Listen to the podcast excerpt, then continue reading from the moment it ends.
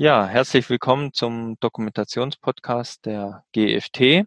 Heute habe ich einen ganz besonderen Gast und zwar den Eugen. Ja, wenn du dich vielleicht einfach mal ganz kurz vorstellst, Eugen, was du denn genau machst. Ja, hi Michael. Schön, dass ich dabei sein darf. Mein Name ist Eugen Stürz. Ich bin Inhaber von Stürz Technische Redaktion. Wir sind ein Dienstleister für technische Redaktion. Ja, wir sind tätig, fokussiert auf den digitalen Kontext. Also sprich, wir beschreiben in der Regel digitale Produkte und versuchen da den kompletten Software Development Life Cycle abzudecken und äh, kümmern uns im Prinzip um die klassischen Bedienungsanleitungen, aber auch um die neuen Welten wie das Thema UX-Writing, Microcopy, auch digitale Ansätze, Videodokumentationen und erstellen die eben für unsere Kunden aus unterschiedlichen Branchen. Ja, im Thema neue Medien sind wir schon im Podcast-Thema und zwar geht es ja heute um die Videoerstellung in der Dokumentation. Ja, wann und für welche Produkte machen denn Videos überhaupt Sinn? Das ist eine gute Frage. Also grundsätzlich sind Videos immer dann interessant, wenn Wissen in irgendeiner Form vermittelt werden soll. Ja, besonders interessant wird ein Video aber, wenn es um komplexe Produkte geht, die sich rein mit Text nur sehr umständlich erklären lassen. Ja, wenn du zum Beispiel Handlungsanweisungen oder Handlungsanleitungen hast, die aufgrund der Komplexität des Sachverhaltes schon recht lang sind und viele Handlungen enthalten, ist ein Video natürlich prädestiniert dafür, das einzusetzen. Und jeder von uns ist mal früher oder später ja über eine Anleitung gestolpert, in der wir Handlungsschritte mehrfach lesen mussten, um die Tätigkeit erfolgreich durchführen zu können oder überhaupt erst zu verstehen, was uns der Text vermitteln will. Ja. Und vor allem solche Anleitungen sind natürlich der Vorzeigekandidat für ein Video, um dann eben durch eine kurze, knackige Videoanleitung unterstützt zu werden und wenn nicht sogar komplett ersetzt werden zu können. Ja. Und der Vorteil von dem Video ist natürlich auch immer, dass der Know-how-Transfer einfach meist besser ist. Ja, wie nutzen denn Videoanleitungen dem Nutzer? Ja, es ist immer eine interessante Frage, weil also zum einen muss man natürlich schon bedenken, dass der Trend vor allem bei den jüngeren Generationen dahin geht, sich Videos eher anzuschauen, wie große Textblöcke zum Beispiel zu lesen oder generell Texte zu lesen. Aber man muss natürlich schon dazu sagen, dass Videos leicht zu erfassen sind. Ja, sie sind in der Regel zugänglicher wie eine PDF-Anleitung, die irgendwo auf einem Server abliegt und sie sind auch meistens so kurz gehalten, dass sie auf den Punkt gebracht werden. Ein weiterer Vorteil, den ich habe, ist natürlich, dass Videos unterbrochen werden können. Ich kann sie überspringen, wenn ich einzelne Handlungsschritte bereits kenne. Das kann ich im Text auch. Aber die Scannbarkeit im Text erfordert natürlich sehr viel mehr kognitives Erfassen. Also ich muss durchlesen wirklich oder querlesen, damit ich weiß, was ich überhaupt überspringen kann. Und meistens kann ich in Videos natürlich auch mit Kapitelmarken arbeiten, die dann mit Zwischenüberschriften versehen werden, die mir einfach so eine Scannbarkeit viel schöner darstellen. Ja, und mit einem Video habe ich auch als Nutzer natürlich den Vorteil, ich kann mein Lerntempo selbst bestimmen, ich kann es pausieren, kann den Handlungsschritt mir auf dem Gerät selber genauer angucken. Ich kann vielleicht das Kapitel gezielt zurückspringen und kann die wiederholen.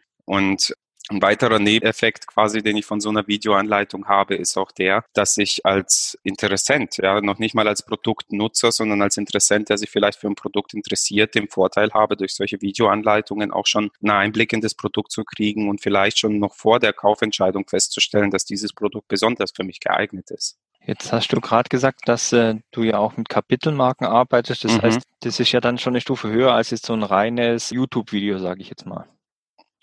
Ja, natürlich. Wobei man dazu sagen muss, dass man auch in YouTube zum Beispiel die Möglichkeit hat, über gezielte Verweise in der Beschreibung sozusagen Marken einzublenden, die dann ein Springen zu bestimmten Bereichen in dem Video möglich machen. Also auch Standardportale wie YouTube bieten diese Funktionalitäten mittlerweile an. Also das ist nichts Komplexes mehr.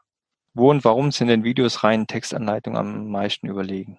Ja, wo und warum sind Videoanleitungen rein Textanleitungen überlegen? Ich habe meistens einen Vorteil bei Videos dann, wenn ich bestimmte Sachverhalte nur schwer mit Text beschreiben kann. Also wenn ich, wenn ich eine komplexe Thematik habe, die ich einfach rein durch den Text mehrfach lesen muss, bis ich sie verstanden habe, da habe ich mit dem Video meistens schneller den Zugang oder die Transition zum Nutzer geschaffen. Ja, gerade wenn es um komplexe Thematiken geht, wenn ich, wenn ich eine bestimmte Position an einem Gerät erklären muss, dann habe ich mit dem Text meistens mehr Aufwand und vor allem Dingen der Nutzer oder Leser hat beim Text dann diese Transition, die er in seinem Kopf dann machen muss, beziehungsweise diese Brücke zum Produkt, die er schlagen muss. Im Video hat er den Vorteil, dass er das direkt sieht. Ja, wo greift der Videoproduzent in dem Punkt hin? Ja, wo langt er am Gerät ran? Welches Werkzeug verwendet er? Wo dreht er hin? Nach links oder nach rechts? Wo bewegt er das Gehäuse hin, damit er es runterkriegt, ohne dass mir alle Halterungen wegfliegen? Ja, da habe ich einfach durch diesen visuellen Aspekt in einem Video habe ich einfach diese Brücke viel schneller hergestellt wie im Text. Wir haben ja gerade das Thema Mehraufwand angesprochen. Wie viel Mehraufwand macht denn so eine Videoanleitung gegenüber einer Textanleitung von einem Redakteur?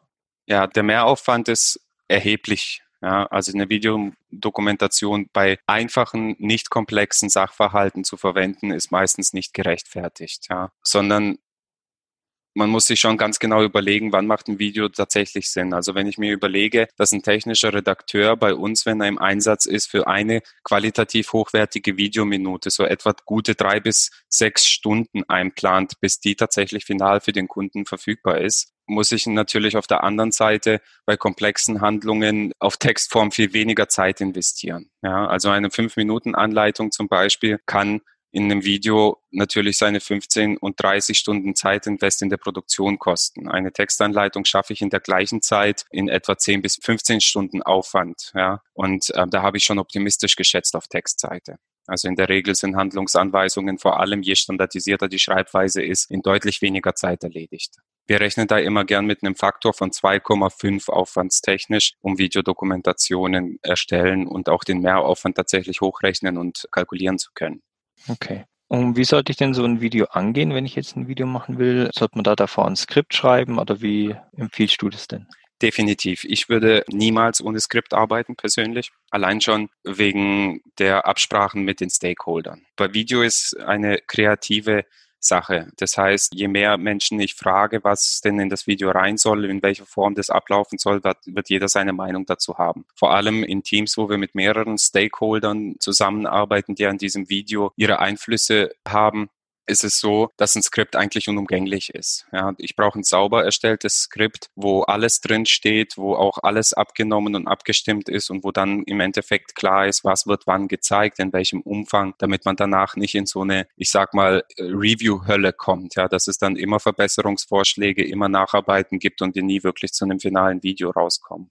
Welche Tipps hast du, wenn man jetzt anfangen will, so ein Skript zu schreiben? Für so ein Skript haben wir im Prinzip einen kleinen Prozess gebaut, wo wir sagen, okay, wir fangen in der Regel immer an mit einem Erstgespräch. Ja, wir planen ein kleines Kickoff, wir ermitteln unsere Stakeholder, planen mit diesen Stakeholdern das Meeting. Im Termin gibt's dann, gilt es dann, das Ziel zu definieren, also sprich, wo soll das Video hinführen, welche Zielgruppe soll es erreichen, welche Randbedingungen gibt es zu klären, müssen wir etwas besonders hervorheben oder nicht. Das wird alles in so einem Erstgespräch geklärt. Und beim Skript selber ist es dann so, dass wir diese Themen eben festhalten. Wir schreiben die Zielgruppe auf, wir schreiben zu dieser Zielgruppe meistens noch ein paar konkrete Personas dazu. Also sprich, wir versuchen die Zielgruppe wirklich in eine reelle Person zu packen. Ja, männlich 30 hat einen Namen oder weiblich 25 hat einen anderen Namen, hat bestimmte Vorlieben und so weiter und so fort. Ja. Und des Weiteren packen wir in unseren Skript die einzelnen Szenen. Ja, wir bauen die Videos in mehreren Szenen auf in der Regel, wir nummerieren die Szenen durch. Dann gibt es eine Spalte in der Tabelle, wo wir dann sagen, okay, was wird im Video gezeigt? Es gibt eine weitere Spalte, wo wir dann auf die Sprache eingehen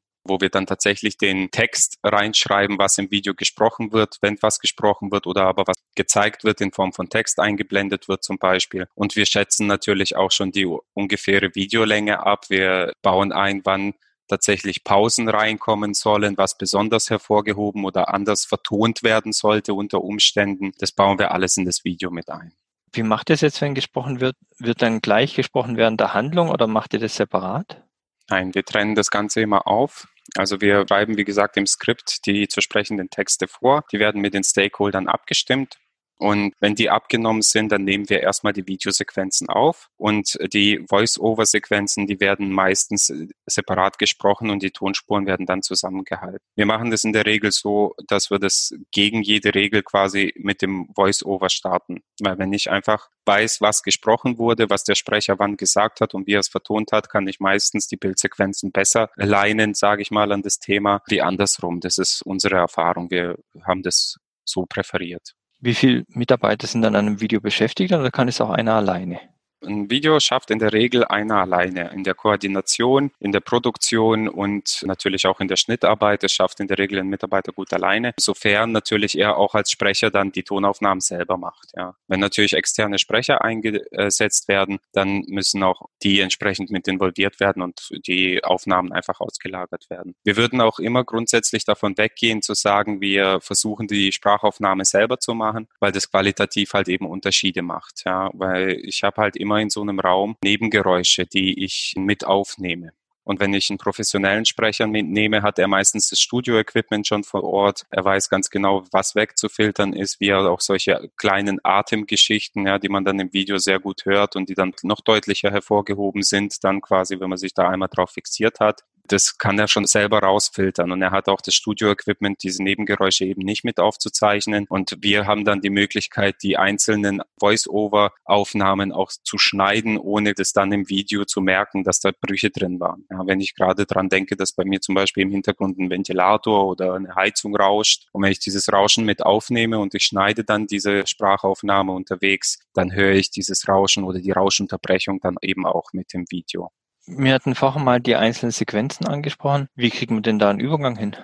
Ja, das ist ein interessanter Aspekt. Man kann so ein Video fancy gestalten. Ja, ich meine, die ganzen Tools, egal welches du einsetzt, sei es Camtasia oder Adobe Captivate oder wie auch immer sie alle heißen oder auch Freeware-Tools wie der OBS Studio, die bieten eine ganze Palette an Übergangseffekten zwischen diesen einzelnen Szenen und Sequenzen, aber auch für die Tonaufnahmen, ja, wenn du dann so ein Fade-in, Fade-out und ähnliches hast, ich empfehle aber immer, sich nicht zu sehr zu verkünsteln bei der ganzen Geschichte, weil die Sache ist halt die, dass jeder neue Übergangseffekt sozusagen eine neue kognitive Last auf mich als Zuschauer ausübt und ich an der Stelle natürlich auch überladen werde mit diesen vielen Effekten und Spielereien in dem Video. Wir empfehlen daher auch sowas zum Beispiel, um auf deine Frage vorher zurückzukommen, ein Skript mit aufzunehmen und sich eben für ein Video oder ein Videostil auf eine Übergangssequenz zu fixieren und die dann durchzuziehen durchs Video. Ja, wenn ich zum Beispiel sage, ich mache von Szene zu Szene einen Übergang über einen Weißfilter sozusagen, dass ich da äh, drüber wechsle, dann mache ich das wirklich für alle Szenen immer gleich und verkünstle mich da nicht zu sehr mit vielen Effekten. Wir haben gerade die Übergänge angesprochen. Wie sieht es denn eigentlich aus mit Musik im Hintergrund? Gerade wenn es eine Handlung gezeigt wird, gibt es da Erfahrungen, was da gut passt? Ja, es hängt von der Videogeschwindigkeit eigentlich im Wesentlichen ab. Ja. Ist es ein Video, was einen schnellen Flow hat, muss ich, muss ich in meinem Video etwas überfliegen, dann nehme ich vielleicht eine etwas vom Takt her schnellere Musik. Will ich aber wirklich eine Handlung zeigen, die Schritt für Schritt durchgeht, empfehlen wir eher so eine leichte Hintergrundmelodie, die eigentlich mitläuft, aber nicht so sehr ins Gewicht fällt oder den Nutzer passiv auch unter Druck setzt dann an der Stelle, indem der Takt einfach nicht zur Redegeschwindigkeit passt, nicht zur Handlungsgeschwindigkeit in dem Video. Dann hätte ich nochmal eine Frage zur Handlungsgeschwindigkeit, gerade wenn ich das jetzt als Anleitung verwende. Mhm sollte das so wie der, der Monteur in echt äh, zum Beispiel einen Aus- oder Einbau von einem Teil an der Maschine vornimmt, stattfinden oder extra langsamer oder schneller? ja, ich sage immer dazu, das, was Sie zeigen wollen, üben Sie bitte einmal ganz normal und dann üben Sie es nochmal in halber Geschwindigkeit und im Video zeigen Sie es nochmal um die Hälfte langsamer. Also wir brauchen im Video langsame, gleichmäßige Bewegungen, damit wir die ganzen Handlungen eben sauber erfassen können. Und was ich auch immer ganz wichtig erwähne, ist, dass wir vor allen Dingen nichts zeigen, was nicht im Video interessant ist. Also sprich, es gibt zum Beispiel den Klassiker vor allem bei uns, wenn wir im digitalen Kontext unterwegs sind, Screencast-Aufnahmen, wo der Sprecher mit der Maus spielt, wenn er etwas erklärt, ohne etwas zu zeigen aktiv. Ja. Da erklärt er ein paar Hintergrundinformationen und spielt halt mit der Maus, malt dann seine Markierungsviereckchen und unterwegs oder sowas. Das sind alles Elemente, die, die lenken den Nutzer extrem ab. Ja, das heißt, ich plane meine Handlung immer, ich führe die Handlung übungsweise durch und dann nehme ich sie immer möglichst langsam auf, weil beschleunigen kann ich das im Video immer ein bisschen, ohne dass das merkbar auffällt, aber verlangsamen ist halt immer schwieriger. Vor allen Dingen, wenn ich dann noch Tätigkeiten gemacht habe, die eigentlich nichts mit der eigentlichen Handlung zu tun haben. Wir hatten ja vorher die Audioaufnahme mal angesprochen mit den Nebengeräuschen. Gibt es sonst noch irgendwas, worauf ich achten muss? Ja, Nebengeräusche ist mal das eine Thema. Das andere Thema äh, führt auf die Zielgruppe zurück. Ich muss natürlich auch immer gucken, dass ich einen Sprecher nehme und den mit den Stakeholdern abstimme, der zu den Zielgruppen passt. Ja, es gibt halt einfach bestimmte Charakteristika in der Zielgruppe. Deswegen habe ich auch vorher gesagt, baut bitte eine Persona, die ganz klar repräsentiert, wer eure Zielgruppe ist. Ja, und diese Zielgruppe ist im Prinzip entscheidend dafür, ob ein Video gut ankommt und als hilfreich empfunden wird oder ob man eher unsympathisch mit dem Sprecher auch ist zum Beispiel. Es gibt ganz klassisch, ist zwar ein bisschen überholt, aber es gibt ganz klassisch diese konservative Männerwelt in einem Handwerksbetrieb. Die erwarten dann nach Möglichkeit vielleicht auch männlichen Sprecher, der mit einer etwas tieferen Stimme herangeht oder aber halt eben auf der anderen Seite vielleicht doch eine weibliche Stimme, die ein bisschen diese, diese konservative Art auch wieder rausnimmt. Ja, also kann man mitspielen. Man muss aber in erster Linie immer gucken, dass die da drauf passt. Ich würde auch jedes Mal davon abraten, diese automatisiert Voice-Overs zu nehmen, ja, diese maschinell erstellten, weil egal wie gut die heutzutage sind, sind sie meiner Meinung nach immer noch deutlich raushörbar als maschinell zu erkennen und die schaffen einfach nicht diese Nähe zum Video. Ja, wenn ich das Gefühl habe, dass da ein Mensch spricht und mich möglichst aktiv und direkt anspricht, also wirklich immer in die Interaktion mit dem Zuschauer zu gehen, finde ich immer ganz wichtig wenn ich das im Video schaffe, schaffe ich eine Nähe zum Produkt, ich schaffe eine Nähe zur Handlung und ich schaffe eine Nähe zu dieser ganzen Thematik, in der sich der Zuschauer gerade befindet. Und wenn ich das automatisiert mache, habe ich auch schon das Gefühl, ich rede mit einem Roboter, dann passt unter Umständen der Sprecher auch nicht empathisch zu mir und fühlt sich vielleicht nicht in meine Lage ein. Ich bin vielleicht in der Situation verärgert und er erzählt da fröhlich Witzchen in seinem Video. Das sind alles so Aspekte, die muss ich unter gut betrachten und da ist halt immer die Zielgruppe im Fokus. Das heißt, mit der Zielgruppe kommt es auch dann noch darauf an, in welcher Situation die Zielgruppe dann steht, wenn sie jetzt die Aufnahme anhört. Also ist zum Beispiel, kann ich mir gut vorstellen, jetzt eine Anleitung zur Selbsthilfe, wenn jetzt die Waschmaschine zum Beispiel nicht abpumpt. Ja, genau richtig. Ja, damit steht und fällt letztendlich alles. Ne? Wenn ich verärgert bin und so ein Video in einem verärgerten Zustand anschaue, dann macht Humor mein Ärger nicht weniger. Im Gegenteil, ich brauche schnell eine Lösung. Ja, ich habe meinen Keller steht im Wasser, wenn wir gerade mal bei der Maschine sind, ja, ist gerade ausgelaufen oder die Pumpe pumpt nicht ab. Ich brauche aber die Hose dringend zu einem Gespräch später, wollte sie eigentlich in den Trockner schmeißen. Dann möchte ich eigentlich nicht mit einer witzigen Situation in Kombination das Video gucken, sondern wirklich den Ernst der Lage zu verstehen, glauben oder durch den Sprecher quasi vermittelt bekommen, hey, wir verstehen, du bist gerade in einer ungünstigen Lage, aber keine Panik, du kommst da wieder raus. Ne? Und wir zeigen dir jetzt in diesem kurzen Video, wie. Von dem her ist es sehr wichtig, sich einzufühlen, die Situation der Zielgruppe vor allen Dingen und auch in ihre Charakteristika. Ja, welche weiteren Tipps, die wir jetzt noch nicht angesprochen haben, hast du sonst noch? Also gerade zum Sprecher zum Beispiel bin ich immer der Meinung, vor allem wenn man es selber aufzeichnet, wenn man nicht auf ein Studio geht und sagt, na gut, wir haben da keine Budgets für oder ähnliches, stehen Sie auf. Ja, also im Stehen aufgenommen Tonsequenzen, die klingen deutlich ansprechender und voller, ja, von der Sprache her, von der Aussprache, von der Tonalität. Und ein weiterer Tipp, den ich da gerne äh, mitgeben wollen würde für Videoanleitungen, ist die Qualität der Aufnahme. Also zum einen die Videoqualität, also setzen Sie wirklich auf qualitativ hochwertige Kameras, die eine gewisse Schärfe auch in die, die ganze aufgenommene Sequenz mit reinbringen. Verwenden Sie Mikrofone, die eine Qualität und auch eine Geräuschunterdrückung entsprechend haben. Ja, da gibt's gute, günstige Kondensatormikrofone, die es bereits ab 60 Euro im freien Handel gibt. Da gibt's eine zig lange Reihe an Auswahl. Ja, immer für genügend Licht sorgen. Also wir arbeiten in der Regel vor allem, wenn es um physikalische Videos geht, wo Anleitungen beschrieben werden, beziehungsweise wo Handlungen an physikalischen Geräten beschrieben werden, immer mit mindestens zwei Lichtquellen, damit wir das wirklich sauber ausleuchten und wirklich alles sauber erkennbar ist. Und wir arbeiten immer mit mindestens zwei Kameras, also damit wir auch unterschiedliche Blickwinkel haben, die wir unter Umständen kombinieren können, um einen Aspekt vielleicht mal doch ein bisschen anders rüberbringen zu können oder anders darstellen zu können im Video. Sonst muss ich nämlich, wenn ich in der Post-Production mit den Videos zusammenschneide und merke, hups, da habe ich etwas nicht so ganz sichtbar oder ist nicht sauber erkennbar, muss ich ganze Szenerie quasi nochmal auffahren und so habe ich mit zwei Kameras, wenn ich das mache, aus unterschiedlichen Blickwinkeln direkt die Möglichkeit, da ein bisschen Spiel mit reinzubringen und etwas vielleicht ein bisschen anders zu zeigen. Gibt es noch Fragen, die ich nicht gefragt habe, die ich aber fragen sollte? Nee, du hast eigentlich alle wesentlichen Aspekte gut aufgegriffen. Es ist halt einfach in der Videoaufnahme ist auch immer so ein bisschen eine Erfahrungsgeschichte. Ne? Man darf auch Fehler machen, bin ich der Meinung, man darf auch aus seinen Fehlern lernen. So wie wir es jetzt auch im Podcast schon mehrfach hatten, dass ich mich persönlich versprochen habe, wichtig ist, dass man sich nicht aus der Ruhe bringen lässt. Man kann die Sequenz einfach nochmal nachspielen und später in der Post-Production kann man sie nachher einfach rausschneiden. Ja, und wenn man dann natürlich zu sehr hebelig wird und sich da verzettelt, dann ist unter Umständen noch mehr in der Aufnahme kaputt und man muss nachher noch mehr zurückspringen, um das wieder sauber zusammengeschnitten zu kriegen. Ja, Eugen, dann danke ich dir auf jeden Fall mal recht herzlich für das Dabeisein in dieser Podcast-Folge. Sehr gerne, Michael. Vielen Dank, dass ich dabei sein durfte. Es hat mir sehr Spaß gemacht. Ja, und vielleicht hören wir uns mal in einer neuen Folge wieder. Ja, das wäre toll. Danke dir. Super. Ja, dann bedanke ich mich und für unsere Zuhörer bis zur nächsten Podcast-Folge.